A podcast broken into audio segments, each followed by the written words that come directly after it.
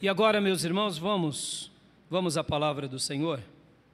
Convido meu irmão, convido a minha irmã a abrir a sua Bíblia no livro do profeta Ageu, livro do profeta Ageu.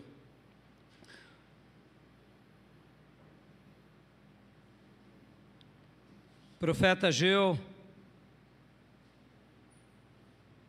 ele será a pauta da nossa meditação, inclusive hoje. Livro do profeta Ageu.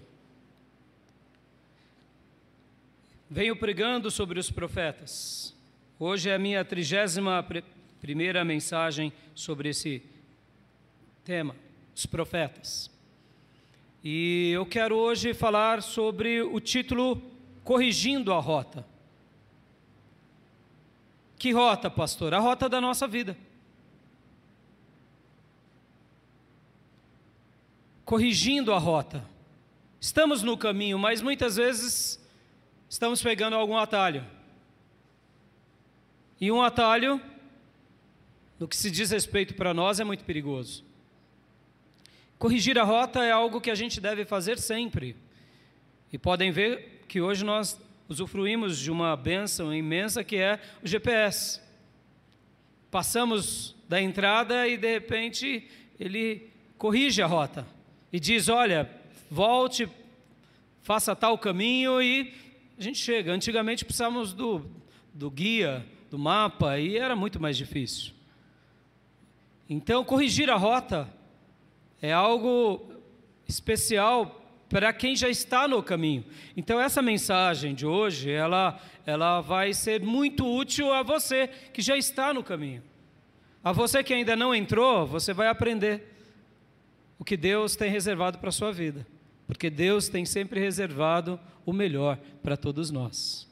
A vontade de Deus para nós ela é boa, ela é perfeita e ela é agradável. E hoje nós estaremos refletindo aqui sobre Ageu, porque Durante essa semana, enquanto eu lia, relia o profeta Ageu, eu fiquei impressionado com algo, muito impressionado com algo. Deus fez uma revolução imensa, imensa, usando a vida de Ageu e Zacarias. E essa revolução foi uma revolução no povo de Deus que tinha voltado do cativeiro. E essa revolução se dá em menos de quatro meses, irmãos. Pare para pensar. A história de um povo ser mudada em quatro meses. Isso é um milagre ou não é? Porque tem coisas que a gente precisa do quê? De um bom tempo. Para a gente mudar algumas coisas na nossa vida, ah, leva tempo criar um novo hábito, ter uma nova disposição. Pode ver. Criar o hábito de praticar exercício, você precisa pelo menos de um mês sem furar, dois meses, no terceiro mês já vira um hábito, e se depois do sexto mês ou do primeiro ano você vacilou nas férias, esquece.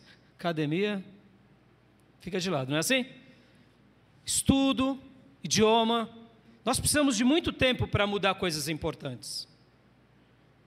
Mas tem uma boa notícia para te dar. Deus precisa de alguns dias, algumas semanas, alguns meses para fazer uma revolução na nossa vida.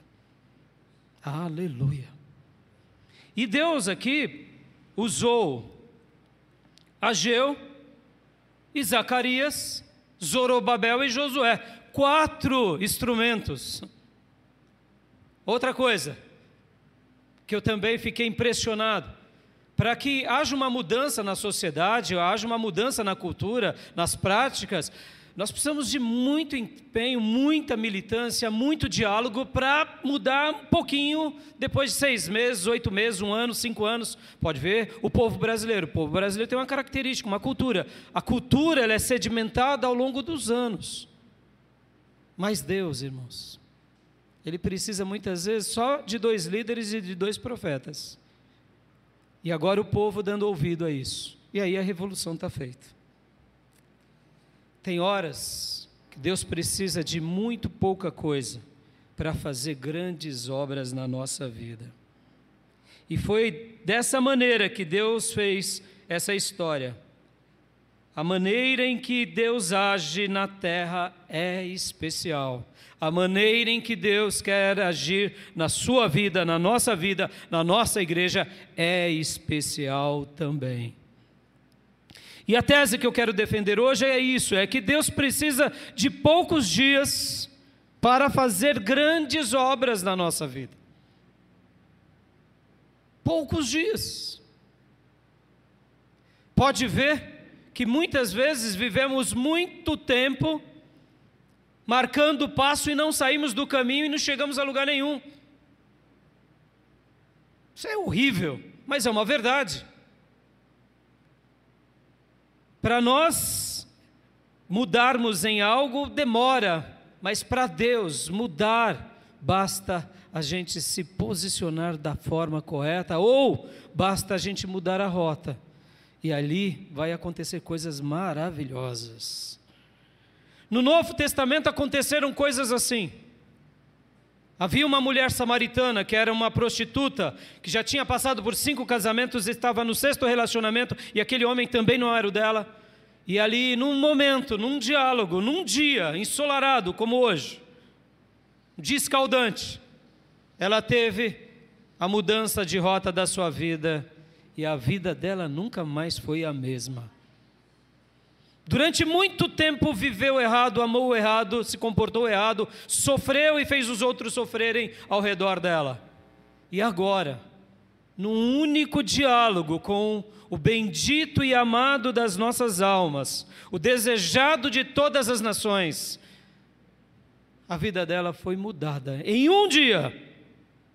E nos próximos dias, depois desse encontro, as, o povo samaritano foi sacudido por Jesus e pelos apóstolos, e muitos outros se converteram. Pastor, mas espera aí, a história dos samaritanos, esses mesmos que impediram aqui a reconstrução do templo, é esses mesmos que viviam em rixa com os judeus há séculos, mas naquele momento em que ela ouviu de Jesus algumas palavras e creu em Jesus, a vida dela foi mudada. Deus precisa de poucos dias para fazer grandes obras na nossa vida. Aleluias. Houve um outro homem, pequenino, de estatura, mas com as contas bancárias grandíssimas, Zaqueu. Ele era riquíssimo, um judeu, mas infeliz o brilho do ouro não aquecia o seu coração gelado. Sua vida não tinha sentido. Até que ele ficou sabendo que Jesus entraria em Jericó. E ele se esforça, sobe numa árvore, e ali o Nazareno diz: Aqueu, desce, porque hoje eu vou comer na tua casa. Aleluia. E enquanto Jesus apenas comia, o texto não diz que Jesus falava nada para ele. Ele se rasga, ele se, ele se entrega, ele faz declarações lindas dizendo: Senhor, quem eu defraudei, quem eu roubei, eu vou restituir quatro vezes mais, e metade do que eu tenho, que eu ganhei honestamente, eu vou dar aos pobres. E Jesus simplesmente disse a ele: a salvação entrou nessa casa. Aleluias. Zaqueu, durante toda a sua vida, buscou felicidade, buscou alegria, buscou prazer nas coisas, teve coisas, mas nada preencheu a sua alma. Ou seja, na perspectiva dos homens, ele era bem-sucedido, mas dentro da sua alma não tinha sentido algum, não tinha prazer algum. E ele então, durante toda a sua vida, com toda a sua dedicação, não saiu do lugar, ou quem sabe foi para trás, porque como um judeu, ele não seguia Deus, ele, ele defraudava, ele tomava o que era dos irmãos.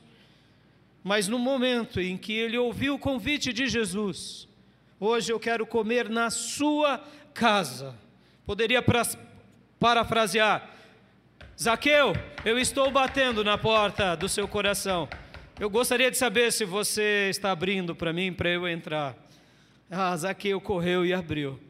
Deveria ser uma casa muito linda, muito rica. Ele era um dos principais dos publicanos. Só para você ter uma ideia, o publicano ele era equiparado aos políticos dos nossos dias. Tem um saláriozinho ali, modesto, que já é bom para chuchu, diga-se de passagem, mas quando você vai ver o que ele acumula em quatro anos ou oito anos, os corruptos, é uma coisa exorbitante. Era mais ou menos a mesma comparação. O publicano nos dias bíblicos era um político corrupto ou um empresário corrupto, que ganha muito dinheiro com a corrupção. E ele então abre aquele casarão, porque era um casarão, mas não tinha vida, era um casarão, mas que ele demorou muito tempo para conquistar as coisas, era um casarão com as festas, mas tudo vazio. Por quê? Porque faltava o principal. Deus precisa de poucos dias para fazer grandes obras na nossa vida, basta a gente reposicionar a nossa vida. E um terceiro personagem que eu quero citar aqui é Paulo. Paulo, grande Paulo, erudito, treinado aos pés de Gamaliel, formado na Universidade de Tarso, filósofo brilhante, fariseu de fariseu da tribo de, de Benjamim, um homem ilustre que tinha com certeza ah, na, no, dentro do seu currículo e dentro dos seus pares e amigos alguém que seria um protagonista entre os, judeus e, e, os, e, e, aquele grupo de líderes do Sinédrio. Paulo era brilhante, Paulo era brilhante, tinha títulos, tinha honra, tinha poder, tinha influência, mas tinha um vazio. Uma pessoa que conquistou muito, durante muitos anos, fez muitas coisas, mas que não levou a lugar nenhum. Por quê? Porque ele ainda não tinha se encontrado com o, o desejado de todas as nações. E no momento em que ele se encontra com o desejado de todas as nações, a vida dele é mudada para sempre de Saulo de Tarso, Paulo, apóstolo aos gentios. Glória a Deus. Quanto tempo duraram para que essas vidas fossem transformadas? Um único encontro. Um único encontro. Para que eu e você façamos grandes mudanças, precisamos de muito tempo, mas para que Deus realize grandes mudanças, Ele precisa de apenas um grande encontro. Posso ouvir glórias a Deus, meus irmãos? Pastor, e, e, a história de Deus acaba assim? Não, não acaba. Deus tem mais para nós. E a gente vai aprender aqui, porque eu fiquei impressionadíssimo. E a gente agora vai pegar o livro de Ageu apenas nas questões das datas. A gente vai fazer um grande estudo aqui. As datas. Porque, como eu disse, irmãos, uma revolução se dá na vida de Zorobabel e de Josué. Zorobabel era o governador da tribo de Judá, ele é um antecessor de Jesus. Jesus é da linhagem de Zorobabel, olha que interessante. E Josué, o sumo sacerdote, dois líderes piedosos, mas que o povo não estava dando resposta a eles. A obra ficou parada. A obra ficou parada.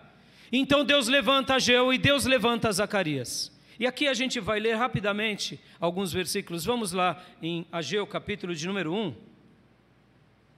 Vamos ler esses textos.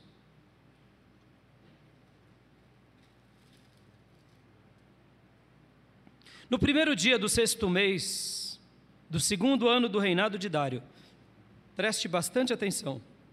Que dia? Que dia? Vamos lá, eu quero hoje as mentes dos irmãos. Ó, é uma grande aula, hein?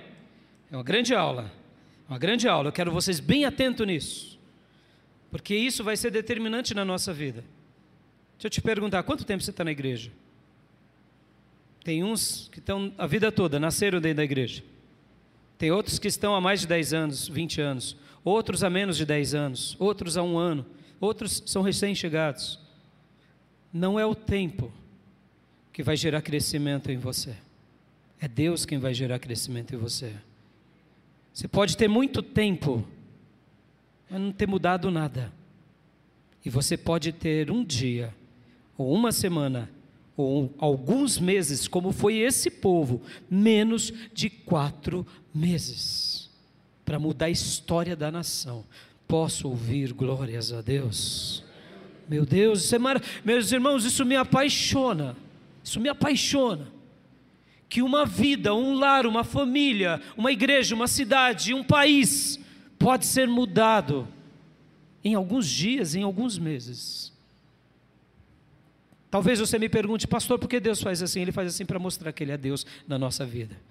E que a gente basta só se colocar da forma correta. Esse é o ponto. Por isso que o título da minha mensagem é para que a gente pense sobre essa questão da nossa rota. Da nossa rota. Porque o problema não é Deus. Muitas vezes o problema é a nossa rota, é a nossa condução. E aqui então, que dia que foi? No, que dia? Primeiro. De que mês? Hã? Sexto mês, guarde isso. Calendário judaico é diferente do nosso calendário, tá, irmãos? Ele é mais baseado no calendário lunar. Os dias dos judeus é 29 dias e meio, então vamos pôr aqui 30 dias, é diferente um pouco do nosso calendário, tá bom? Então, só para vocês, ah, as contas vão ser aproximadamente essa, tá? Então, no primeiro dia do sexto mês do segundo ano do reinado de Dário, a palavra do Senhor veio por meio do profeta Ageu ao governador de Judá, Zorobabel, filho de Sealtiel, e ao sumo sacerdote Josué, filho de Jeozadac, dizendo, e aí, e aí vem a história. Então agora a gente vai pular um pouco, tá? Prestem atenção. Primeiro dia do mês, do sexto mês, do segundo ano do imperador Dário. Agora vejamos no versículo de número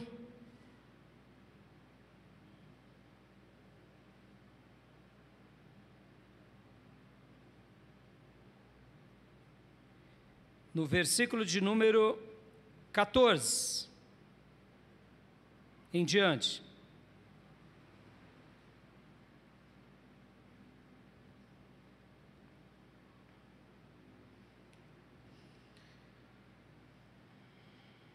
Assim,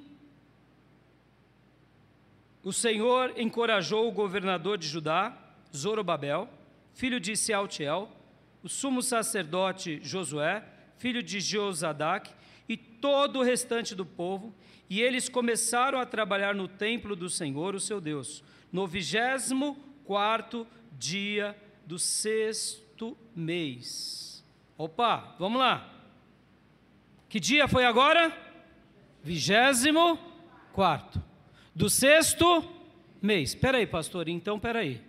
A palavra do Senhor veio na boca de Ageu. No primeiro dia de que mês? Vamos lá. Sexto. E agora, então, o profeta entrega a profecia. A Bíblia vai falar que tanto o sumo sacerdote quanto a Zorobabel acreditam na palavra de Deus, assim como o povo, todos obedecem, mas até o momento não estão fazendo uma obra. Eles acreditam. Sabe aquilo que a gente ouve muitas vezes nas igrejas? Irmão, tome posse da bênção. Aí o irmão levanta a mão e fala: Eu tomei posse. Aí chega em casa, não tomou posse, porque pratica da forma contrária do que estava na igreja. Mudou a rota. Quem toma posse, toma posse de todo o coração. E ninguém, nem o diabo, arranca essa fé dele. Amém, meus irmãos? Quem toma posse, toma mesmo. Então, o que aconteceu aqui nesse texto de, de Ageu, no, no primeiro dia do sexto mês? Ageu foi a Zorobabel, foi a Josué e foi ao povo e disse: resumindo o texto, a gente conheceu, leu semana passada, vocês estão construindo casas para vocês, esqueceram da obra de Deus. Deus manda dizer: construam a minha casa. Eu toquei em vocês, na produção de vocês para que vocês abram os olhos, porque vocês deixaram de construir a, a minha casa. Retomem a minha casa, porque vocês estão vivendo em casas arrumadas, casas boas, casas finas, mas esqueceram a minha obra. Zorobabel, Josué, povo de Deus, vamos fazer a obra. E a Bíblia diz que Zorobabel, Josué e o povo creram, creram, mas até o vigésimo quarto dia do mês eles não estavam fazendo nada. Ué, pastor, mas como assim? Eles creram, mas não fizeram? Irmãos, é aquilo, você toma posse. Você toma posse no coração. Deus, quando separa Abraão, e Deus, quando dá uma promessa para Abraão, Abraão creu em Deus, e isso foi creditado na vida de Abraão. É a fé que te acredita, irmãos. Você toma posse e fala: Amém. A partir de hoje, será apenas Jesus, será apenas a palavra de Deus, e eu me reposicionarei como diz a palavra, amém, acabou. Irmão, você já está vivendo em fé, Você foi creditado, o poder de Deus já está em você. A questão de trabalhar é alguns dias, é questão de alguns dias. Então aqui o texto diz que no vigésimo quarto dia de que mês, irmãos? Opa! Então, em tese, passaram-se o quê? Contando o primeiro dia e o vigésimo quarto dia, passaram-se 25 dias. Pastor, em 25 dias. Aquela nação começou a construir o templo? Sim, irmãos. Isso é um milagre ou não é? É um milagre. É um milagre ou não? É um grande milagre. Porque tinha oposição dos samaritanos, das nações vizinhas, tinha a carta do imperador mandando parar a construção, mas vem o profeta e fala. E o profeta, quando fala e o povo ouve, Deus realiza maravilhas, meus irmãos. Essa obra tinha ficado parada por 15 anos. E com uma palavra da parte de Deus, mudou a configuração da nação. Mudou, por quê? Porque Deus precisa muitas vezes de uma palavra para corrigir a rota da nossa vida. É uma palavra que a gente crê de todo o coração. E aí as coisas vão acontecer.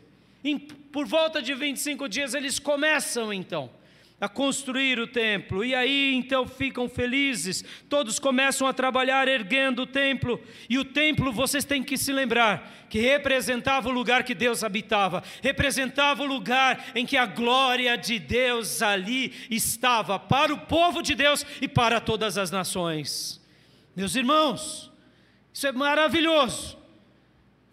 Então pensem nisso. Em 25 dias nós conseguiríamos fazer uma grande obra assim? Pergunte para você mesmo. Não. Como que a gente poderia fazer isso? A resposta é óbvia: não, não ninguém conseguiria. Mas para Deus, em 25 dias, Ele move uma nação, Ele move o céu, Ele move a terra, e essa obra começa, mas tudo isso começou quando? Lá atrás, quando o profeta falou à nação e o povo creu.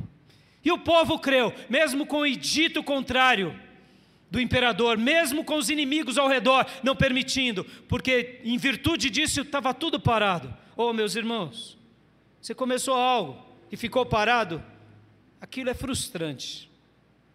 Você que começou a fazer uma obra e não concluiu, começa a ver as coisas estragar. Madeira apodrecer, o ferro enferrujar, a areia, a pedra, as coisas se danificarem, o cimento secar e de esperança que você tinha, você fica com desesperança. Aquilo que era produto bom, matéria-prima para construção, agora sobra o que? Podridão, ferrugem, mofo e desesperança. Tem coisa pior? E aqui a gente está falando da obra de Deus, da casa de Deus, aquela casa que a glória de Deus era derramada para todas as pessoas. E vocês têm que lembrar que o templo era importante porque o templo era um tipo de Jesus. Um dia viria o desejado de todas as nações. E, o, e ele seria o grande templo. Então o templo representa Jesus, representa a glória de Jesus. Ó, oh, meus irmãos, aquele povo durante quase 15 anos ficou vendo tudo em ruína, as pedras paradas, as madeiras apodrecendo e passando pela casa de Deus e não podendo cultuar. Por quê? Porque está tudo parado. O imperador disse para parar. E aí, 15 anos é muito tempo? Mas eram 15 anos que eles não estavam na rota. Agora Deus levantou um profeta para corrigir a rota. Aleluia. É um profeta, dois profetas, dois líderes e um povo que quer seguir a Deus. Aleluia. E aí, continuando então, vamos além. Agora vamos um pouquinho mais para frente. Olha só que interessante. Capítulo 2. Capítulo 2. No vigésimo primeiro dia do sétimo mês. Opa, vigésimo primeiro? De que mês? Opa, olha só que interessante. Nem dois meses tinha passado. Os irmãos que gostam de cálculo, as nossas, nossa engenheira, já faz a conta rapidinho. Eu sei que os outros têm mais dificuldade. Nem dois meses. Por volta de 52 dias, contando o dia da profecia no vigésimo primeiro dia do sétimo mês. Ageu começa profetizando no primeiro dia do sexto mês. No vigésimo quarto dia daquele mês, o povo já começa a trabalhar. Aí você diz, pastor, glória a Deus, glória a Deus. Imagina a alegria do povo fazendo a obra de Deus. E aí talvez você diga, parou por aí, pastor? Parou nada, Deus tem mais para nós, irmãos. Lembra que eu disse que Deus precisa de um dia apenas para fazer uma revolução na nossa vida? E o que Ele não fará com uma semana? E o que Ele não fará com um mês? O que Ele não fará com dois meses? O que Ele não fará com três, quatro meses? Ó, oh, meus irmãos, se prepare para grandes obras de Deus na tua vida, em nome de Jesus. Basta a gente corrigir a rota. Se a gente corrige a rota, porque agora, em menos de dois meses, em 52 dias, veio uma palavra de novo da parte de Ageu ao povo. E aí ele fala de novo ao governador, fala de novo ao sacerdote e diz para eles: tenham coragem, podem continuar trabalhando. Deus está do lado de vocês. O meu espírito que gera vida, está com vocês. E eles ficam felizes por isso. E agora, depois desse episódio, percebam, tudo começa no primeiro dia do sexto mês. No vigésimo quarto dia do sexto mês. E agora, no vigésimo primeiro dia do sétimo mês. Tudo do segundo ano do reinado de Dário. E agora entra o profeta Zacarias. Pula uma página. No oitavo mês do segundo ano do reinado de Dário, a palavra do Senhor veio ao profeta Zacarias. Aleluia. No sétimo mês, era o profeta Ageu profetizando ao povo. E agora no oitavo mês, que dia? Zacarias não registra o dia. Mas foi no oitavo mês. Que o profeta também, Zacarias, também descendente de Ido, começa a profetizar. E ele diz: Voltem para mim e eu me voltarei para vocês. E aí vem profecias maravilhosas, e não vai dar para a gente entrar no livro de Zacarias. Mas no livro de Zacarias, ele vai dar palavras especiais ao povo, palavras especiais a Zorobabel e a Josué, e vai dizer, inclusive, que Zorobabel e Josué são especiais. Eles são as duas oliveiras que estão do lado do, do grande candelabro, e vão dar promessas, tanto a eles quanto à nação de Israel. E ele faz isso no oitavo mês. Olha só, um profeta, agora Deus levanta outro profeta, e as coisas não param por aí, irmãos, não param por aí, porque lá no versículo de número 7, eu quero ler para vocês o versículo 7. Farei tremer, do capítulo 2 de Ageu, vamos ler no 2,6. Assim diz o Senhor Dentro de pouco tempo farei tremer o céu, a terra, o mar e o continente. Farei tremer todas as nações, as quais trarão para cá os seus tesouros, e encherei este templo de glória, diz o Senhor dos exércitos. Aqui já era uma profecia, mostrando que quando você organiza a sua rota, quando você de fato corrige a sua rota, ó oh, meus irmãos, Deus faz coisas extraordinárias. Aqui gera uma profecia apontando para Jesus. Algumas versões vão ler a seguinte, a, a, a, vai ter a seguinte palavra aqui do versículo 7. E o desejado de todas as nações virá. E o desejado de todas as nações virá. Olha que coisa fantástica. Algumas versões, alguns manuscritos vão colocar essa palavra no texto sagrado. Aqui em 2,7, na maioria das versões, diz: Farei tremer todas as nações, as, as quais trarão para cá os seus tesouros, e encherei este templo de glória, diz o Senhor dos Exércitos. Aonde está e encherei este templo de glória? Muitas, algumas versões diz: e o desejado de todas as nações virá. Oh, meus irmãos, quando a gente repara a rota, quem vem se encontrar conosco não é outro, senão o desejado de todas as nações. Mas perceba o tempo verbal, ele virá, porque antes a gente que conserta a nossa rota. Porque se a gente não consertar a rota, não ouvir os profetas, não se posicionar como Deus quer, o desejado de todas as nações não vem.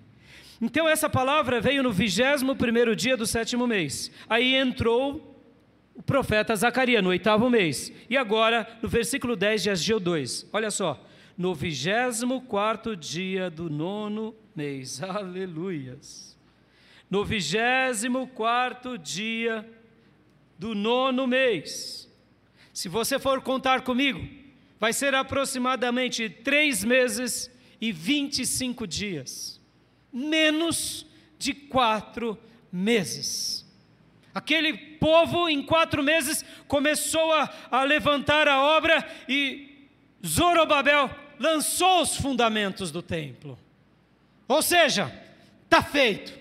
Basta agora a gente concluir aquilo que 15 anos ficou parado. Em menos de quatro meses, o desejado de todas as nações era o alvo daquele povo, era o desejo daquele povo, e o, aquele povo trabalhava em função disso. E Deus usou quem? Zorobabel, que é o governador. Deus usou quem? Josué, que são as duas oliveiras diante do candelabro. E quem mais? Dois profetas, só dois profetas, para que a glória de Deus voltasse para a casa de Deus. Aleluias. E aqui, meus irmãos, nesse mesmo texto, vocês vão ver de Ageu, capítulo 2, que inclusive vocês notarão a ênfase do profeta Ageu. Podem ver? Do versículo 15, 2,15. Vamos ler esse versículo. Agora prestem atenção, de hoje em diante, reconsiderem. Em que condições vocês viviam antes que se colocasse a pedra sobre pedra no templo do Senhor? Quando alguém chegava a um monte de trigo, Procurando 20 medidas, havia apenas 10. Quando alguém ia ao depósito de vinho para tirar 50 medidas, só encontrava 20. Eu destruí todo o trabalho das mãos de vocês, com mofo, ferrugem e granizo, mas vocês não se voltaram para mim, declara o Senhor. A partir de hoje, que dia? A partir de hoje, do 24 dia do nono mês, ou seja, três meses e 25 dias aproximadamente, menos de quatro meses. Atentem para o que o dia em que os fundamentos do templo do Senhor foram lançados. Reconsiderem. Ainda há alguma semente no celeiro? Até hoje a videira, a figueira, a romeira e a oliveira não têm dado fruto. Dá uma pausa aqui que eu vou deixar esse último versículo para destacar. Presta bastante atenção ao que Ageu está dizendo. Meu povo, no primeiro dia do sexto mês, eu comecei a falar, e a vida de vocês era como um saquetel furado, um saco furado. Vocês estavam na terra, mas não tinham sentido. A glória de Deus não estava com vocês. Por quê? Porque vocês pararam de cuidar da casa de Deus e cuidaram só das suas coisas. Mas agora, Deus manda uma palavra a vocês: cuidem da minha casa, cuidem do meu templo. E aí o povo crê de todo o coração. Passado menos de um mês começam o trabalho. E aí Deus então vai até eles depois e dá mais palavras, continuem fazendo a obra. Deus levanta também Zacarias. E agora, por volta de três meses e 25 dias, ou seja, menos de quatro meses, vem a palavra, porque vem o dia da grande, do grande lançamento da pedra fundamental. E aí o profeta diz para o povo: prestem atenção, o mofo que existia, fui eu quem gerei em vocês. A ferrugem, a podridão, a lavoura que vocês colhiam, o vinho que vocês guardavam, quando vocês iam pegar, estava faltando alguma coisa. Por quê? Porque vocês não estavam na minha rota. Mas como vocês se reposicionaram, se reorganizaram, como vocês de fato organizaram a sua vida, corrigindo a sua rota, prestem atenção desse dia, nesse dia em diante, porque aqui a profecia conclui: Mas de hoje em diante abençoarei vocês. Posso ouvir glórias a Deus? Oh, meus irmãos, porque havia uma bênção extraordinária sobre eles. Muito simples. Porque eles corrigiram a rota da vida deles. Deram prioridade ao que era prioridade e colocaram as demais coisas nos demais lugares, se purificaram das coisas que não podiam e Deus agora, Deus agora move o céu, move a terra, porque agora os inimigos se levantam contra o povo de Deus, enviam cartas ao imperador, mas o imperador durante muito tempo vasculha as coisas e encontra o edito de Ciro e logo por essa razão o imperador muda o padrão do seu edito e fala: não, não, deixem o povo concluir essa obra. E eles continuam durante cinco anos construindo essa obra. E essa obra ela é concluída no vigésimo ano, depois que eles começam a obra. Mas lembrando, ficou parada por 15 anos. 15 anos, longo 15 anos, marcando o passo ou indo para trás. E para que Deus fizesse uma grande obra na vida desse povo, Percebam que depois desses três meses e 25 dias, o que, que eles fizeram? Eles não fizeram mais nada, a não ser o quê? A não ser se manter cumprindo a vontade de Deus. Tem vezes, irmãos, que Deus vai fazer algo notável na nossa vida em um dia, em uma semana, em um mês, em alguns meses, e depois, pastor, depois a gente só se mantém no caminho, só se mantém na regularidade. Por quê? Porque o desejado de todas as nações veio se encontrar conosco. Eu quero hoje deixar essa ênfase para você. Qual é a ênfase? Qual é o, o, o principal desse texto? Você tem vivido muitos anos pedindo mudança? Nada tem acontecido? Corrija a rota hoje. Corrija a rota da sua vida. Não segundo o que você pensa, não segundo o que você acha, mas segundo a palavra de Deus. Abra comigo a sua Bíblia lá no livro de Esdras, capítulo de número 5. Esdras, o escriba, escrevendo sobre esse momento da história do povo de Deus, falou algo muito interessante. Deus precisa de alguns dias, irmãos. Leia-se semanas ou poucos meses para fazer uma revolução na nossa vida. Na presença de Deus, quando nos mantemos nela, Deus muda a história da nossa vida e da nossa família. Esdras, capítulo de número 5, versículo de número 1 e 2. Ora, o profeta Ageu e o profeta Zacarias, descendentes de Ido, profetizaram aos judeus de Judá e de Jerusalém em nome do Deus de Israel, que estava sobre eles. Deixa eu fazer aqui um, um comentário. Meu irmão, o que vai mudar a tua vida é o Deus de Israel, é Jesus Cristo. Siga as profecias, irmãos.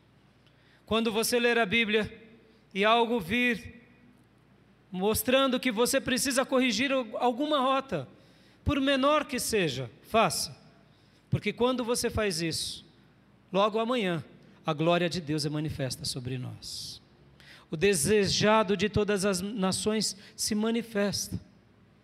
E é por isso que antes da mensagem nós oramos, para que Deus nos ajudasse a romper obstáculos pessoais. Está entendendo? Deus já fez tudo na cruz do Calvário por nós. Você conhece alguém que está dentro da igreja e que dá mal testemunhos horríveis? O mau testemunho, meu irmão, guarde isso no seu coração.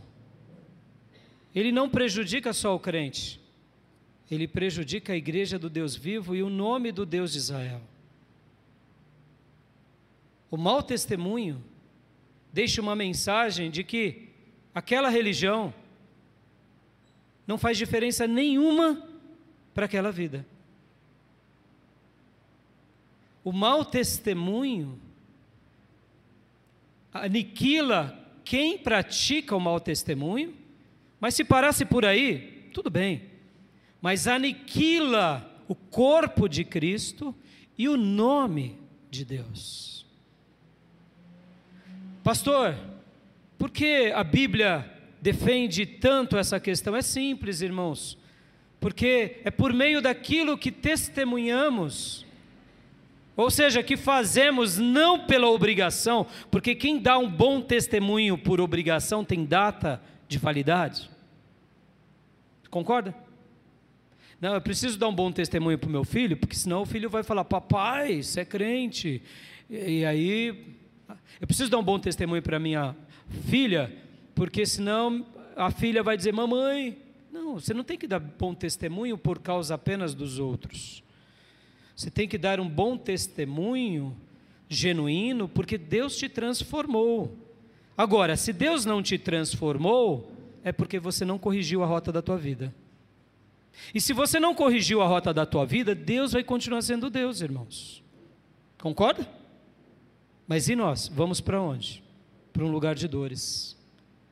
Assim como bom testemunho nós o fazemos pelo poder do Espírito Santo, podem ver que a igreja primitiva, ela, ela era uma igreja onde dava um excelente testemunho. E essa palavra testemunho no grego e no Novo Testamento, ela vem de um radical que é da mesma palavra de mártire. Ou seja, o que, que era o testemunho na perspectiva bíblica? Eu estou disposto a morrer por Cristo. E o que, é o mau testemunho? Eu não estou preocupado jamais em morrer, pelo contrário, eu estou querendo é viver essa vida mundana.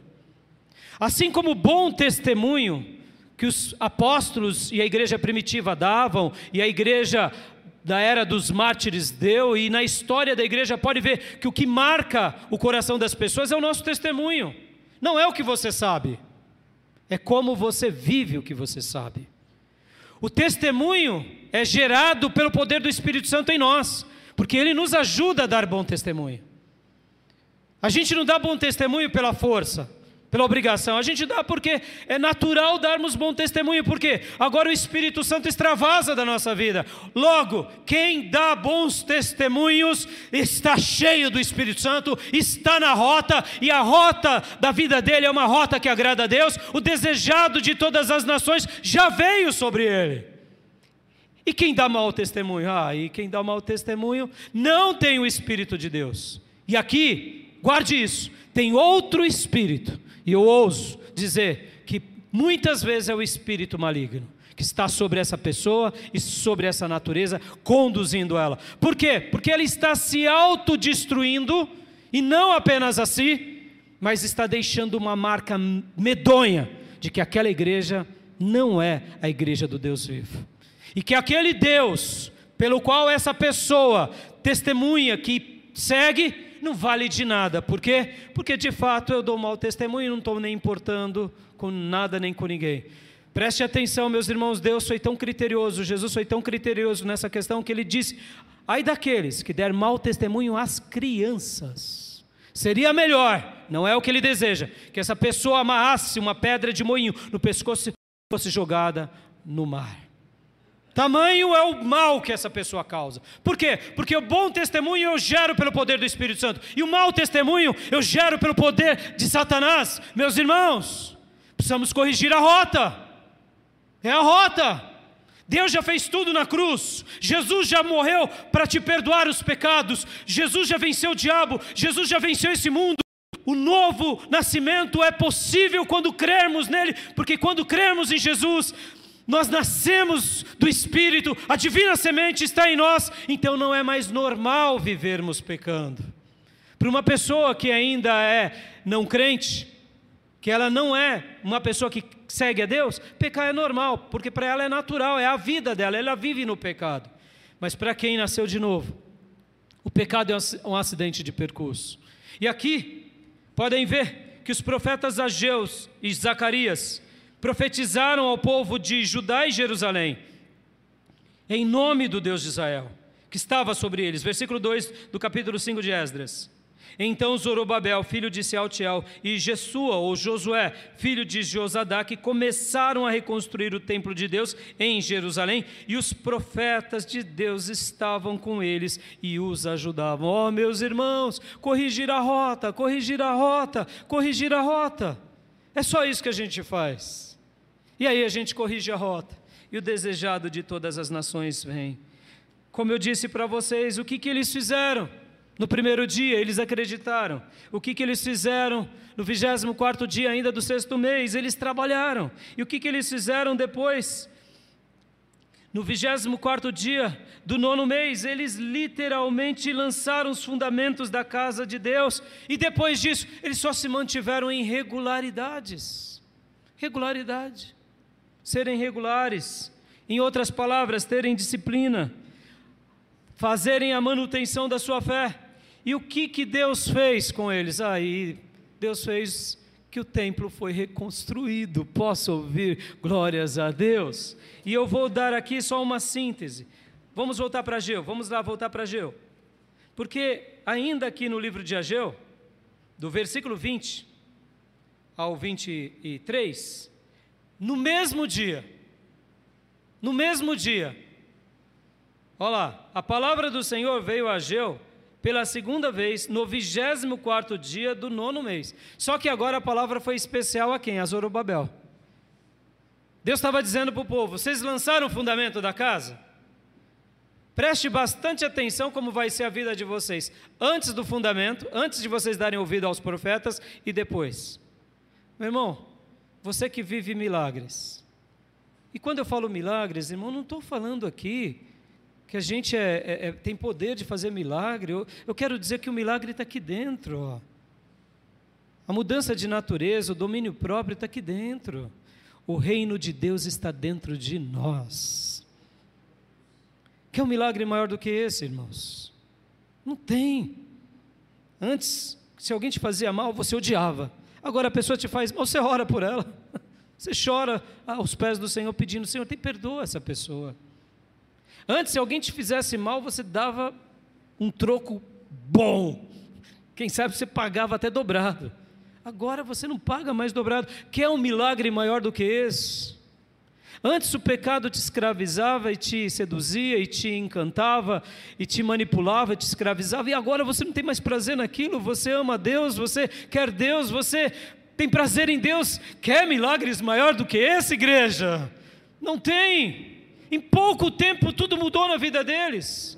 Eles fizeram a casa de Deus, que era um tipo da glória que viria um dia sobre Jerusalém e veio sobre Jerusalém. Nasceu Jesus para a glória de Deus. Ele nasceu, ele reina, ele venceu o pecado, ele está aqui entre nós, ele é o nosso tudo, ele nos ajuda a consertar a rota. A gente só precisa de um dia, de uma semana, de um mês, ou quem sabe de quatro meses, para mudar a nossa vida. Meus irmãos, creiam nisso.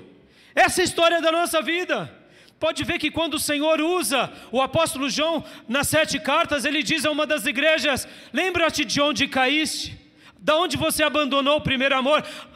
Esses primeiros dias, essas primeiras semanas, esses primeiros meses são os dias mais maravilhosos da nossa vida. Se você não teve ainda esse encontro, é porque você nunca reposicionou a sua rota, você nunca entregou a Jesus de todo o coração. Então hoje, entregue a sua alma a Jesus e o desejado de todas as nações se revelará a você. E aqui, agora, ainda nesse dia, ainda nesse dia veio uma palavra especial. Lembra que eu falei? Que haviam dois homens de Deus, que era Josué e Zorobabel, os líderes. Mas o povo não estava fazendo a obra. Veio o edito dizendo para a obra, eles pararam. Mas eles não eram servos de Deus qualquer. Eles eram aqueles de fibra, mas preste bastante atenção, irmãos. Olha que coisa linda. A obra de Deus ela é muito mais coletiva do que individual. Porque é a obra de Deus. A igreja é muito mais coletiva do que individual. Sozinhos, sozinhos, nós não somos igreja. Guarde isso. Paulo vai falar que você é templo do Espírito Santo de Deus. Amém? A Bíblia não vai falar que você é igreja. Porque quando dois ou mais estiverem reunidos em meu nome, ali eu estou no meio deles. Toda indicação do Novo Testamento e até mesmo a palavra igreja é ajuntamento. Nós somente nos tornamos igrejas com mais de um. Por isso que o missionário, quando vai fazer uma obra, ele e a sua família, ele ganha uma pessoa, ali ele foi fazer uma obra sozinho, e ganhando uma pessoa, ali já vira uma igreja, que já tem mais de um. Igreja é coletivo. Preste bastante atenção nessa lição, que ela é importantíssima. Se as pessoas têm pegado o atalho, mesmo dentro da igreja, não se importe. Ore por elas, peça para que Deus mude a história dessas pessoas. Porque você não pode agir pelas pessoas. Amém? Mas ao mesmo tempo se entristeça. Porque a obra de Deus vai perder com isso. Por que a obra de Deus vai perder? Esse filho de Deus não perde. Mas aqueles crentes, que eu poderia chamá-los de crentes carnais, vão naufragar na fé. E aqui Zorobabel e Josué, vocês vão ver que Deus se revela para eles de uma forma tão linda, chamando agora Zorobabel de anel selo. Aleluia. O que, que era o anel selo? O anel selo era uma coisa importante daqueles dias onde os reis e as pessoas de autoridade tinham para registrar, era como se fosse o cartório dos dias. Geralmente o anel selo era colocado no pescoço ou no dedo. Zorobabel era um anel selo de Deus. Deus disse para ele: Zorobabel, você lançou a pedra fundamental. Essa obra você concluirá com a sua mão. E se você for ler os livros bíblicos, você vai ver que no dia da grande festa, da inauguração do segundo templo, Zorobabel está lá. Olha aqui para mim, olha aqui para mim, olhos de vocês nos meus olhos. Você que é fiel, mesmo quando os outros não são fiel, você é um anel selo de Deus na terra. A obra de Deus na sua vida só vai terminar quando você realizar tudo o que Deus sonhou para você. Mas ao mesmo tempo, nós precisamos de outros ao nosso redor. E o governador Zorobabel tinha Josué, o sumo sacerdote, porque aqui é um governador político e o sumo sacerdote Josué é o líder espiritual da nação.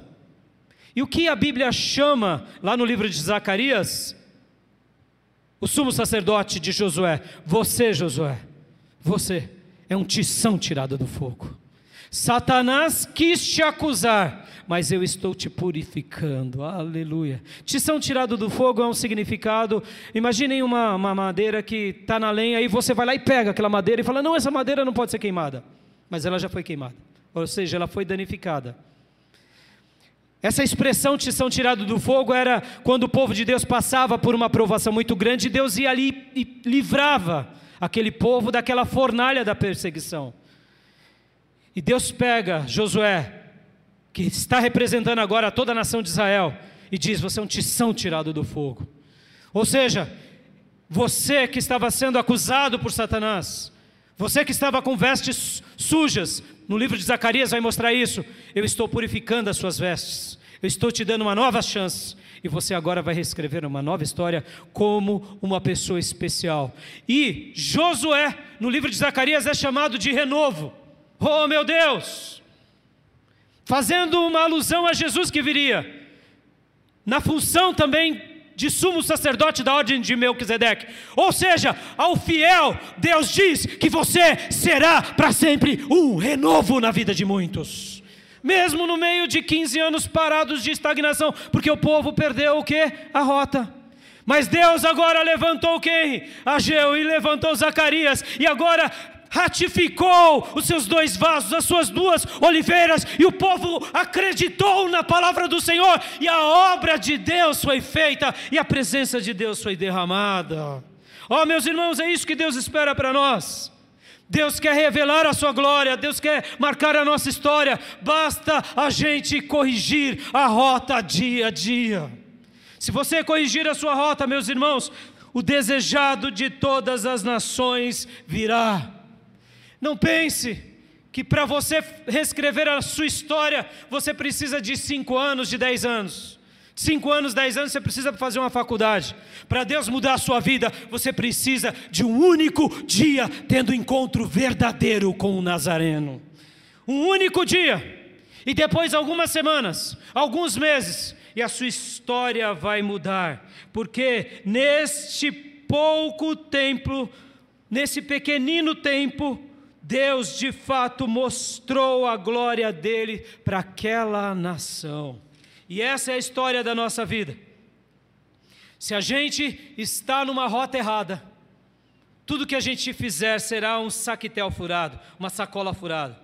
Mas quando a gente olha para a cruz, olha para Jesus e diz: Eu estou cansado dessa vida onde eu dou o controle da minha vida, a partir de hoje eu quero que Jesus dê o controle da minha vida.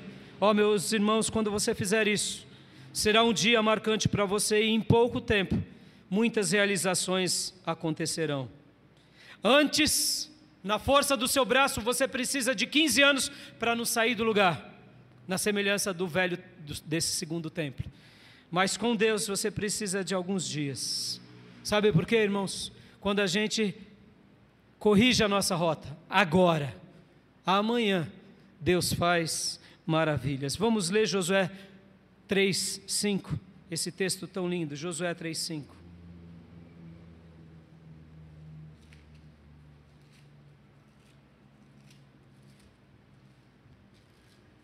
Josué 3,5. Mais uma vez, eu sei que eu quero fazer aqui uma pergunta de retórica apenas. Podem as coisas mudar em pouco tempo? Segundo os homens, não. Mas segundo o Senhor, pode. Basta você obedecer de todo o coração. Amém, irmãos?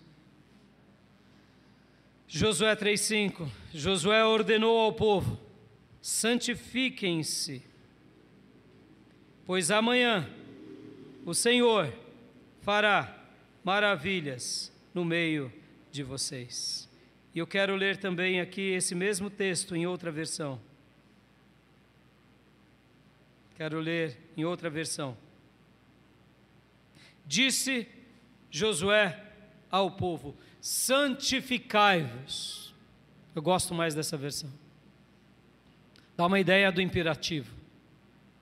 E que tempo verbal é esse? É agora. Santificai-vos, é para agora, é para esse momento. Quando a gente corrige a nossa rota, ouvindo os profetas ou a grande profecia, cumpre-se essa palavra. Foi isso que aconteceu naquele povo. Santificai-vos, porque amanhã, amanhã, quem sabe, quando o sol estiver raiando, os pássaros cantando, o Senhor fará maravilhas no meio de vocês. A gente só corrige a rota. Nós não somos a rota. A gente só corrige ela. Nós não somos o caminho, a gente só está no caminho. Todos nós precisamos passar pela porta apertada e seguir no caminho que é estreito. Amém, meus irmãos? E o desejado de todas as nações vem. E quando ele vem, a vida não continua a mesma. Porque se continua a mesma, é porque ele não veio. Deus precisa de alguns dias para mudar a nossa vida. Eu espero que hoje, hoje, nessa reflexão, eu esteja sendo bênção para você. Foi isso que o Jesus fez na vida da samaritana. Foi isso que Jesus fez na vida de Zaqueu. Foi isso que Jesus fez na vida de Paulo. É isso que Deus fará na tua vida se você corrigir a rota em nome de Jesus. Quero orar com vocês. Pai, muito obrigado, Senhor, por essa palavra. Te agradeço de todo o meu coração e peço a Deus, ajuda os meus irmãos a olharem aqui para Zorobabel, o governador, para Josué, o sumo sacerdote, tanto esses que eram anel de selar, quanto um tição tirado do fogo que foi acusado pelo diabo, mas que pela tua palavra foi purificado e se tornou o renovo. Ajuda-nos a olhar também para a vida dos profetas Ageu e Zacarias, descendentes de Ido, porque, ó Deus, como é bom poder ouvir a tua palavra, a tua profecia e ajustar a nossa vida à tua palavra. Senhor, continua falando ao coração do teu povo e, e que o Senhor possa corrigir as rotas da nossa vida. Todas elas, todas elas, e que o teu poder seja manifesto sobre todos nós. Eu te agradeço, eu te glorifico, eu te bendigo. E eu peço, continue falando aos nossos corações, continue falando às nossas vidas, em nome de Jesus. Amém. Amém, meus irmãos. A glória da segunda casa será maior do que a primeira. Basta corrigir a rota. Só corrigir a rota. Corrigiu a rota, o desejado das nações vem. Quanto tempo eu preciso, pastor? Desse momento agora. Só isso. E se manter no caminho. E a glória dele virá. E ele fará aquilo que ele realiza de melhor. Porque o nosso Deus que é único e soberano, ele é especialista em fazer maravilhas. É por isso que o nome dele é maravilhoso. Podem ver que esse é o nome de Deus. Deixa essa palavra no seu coração.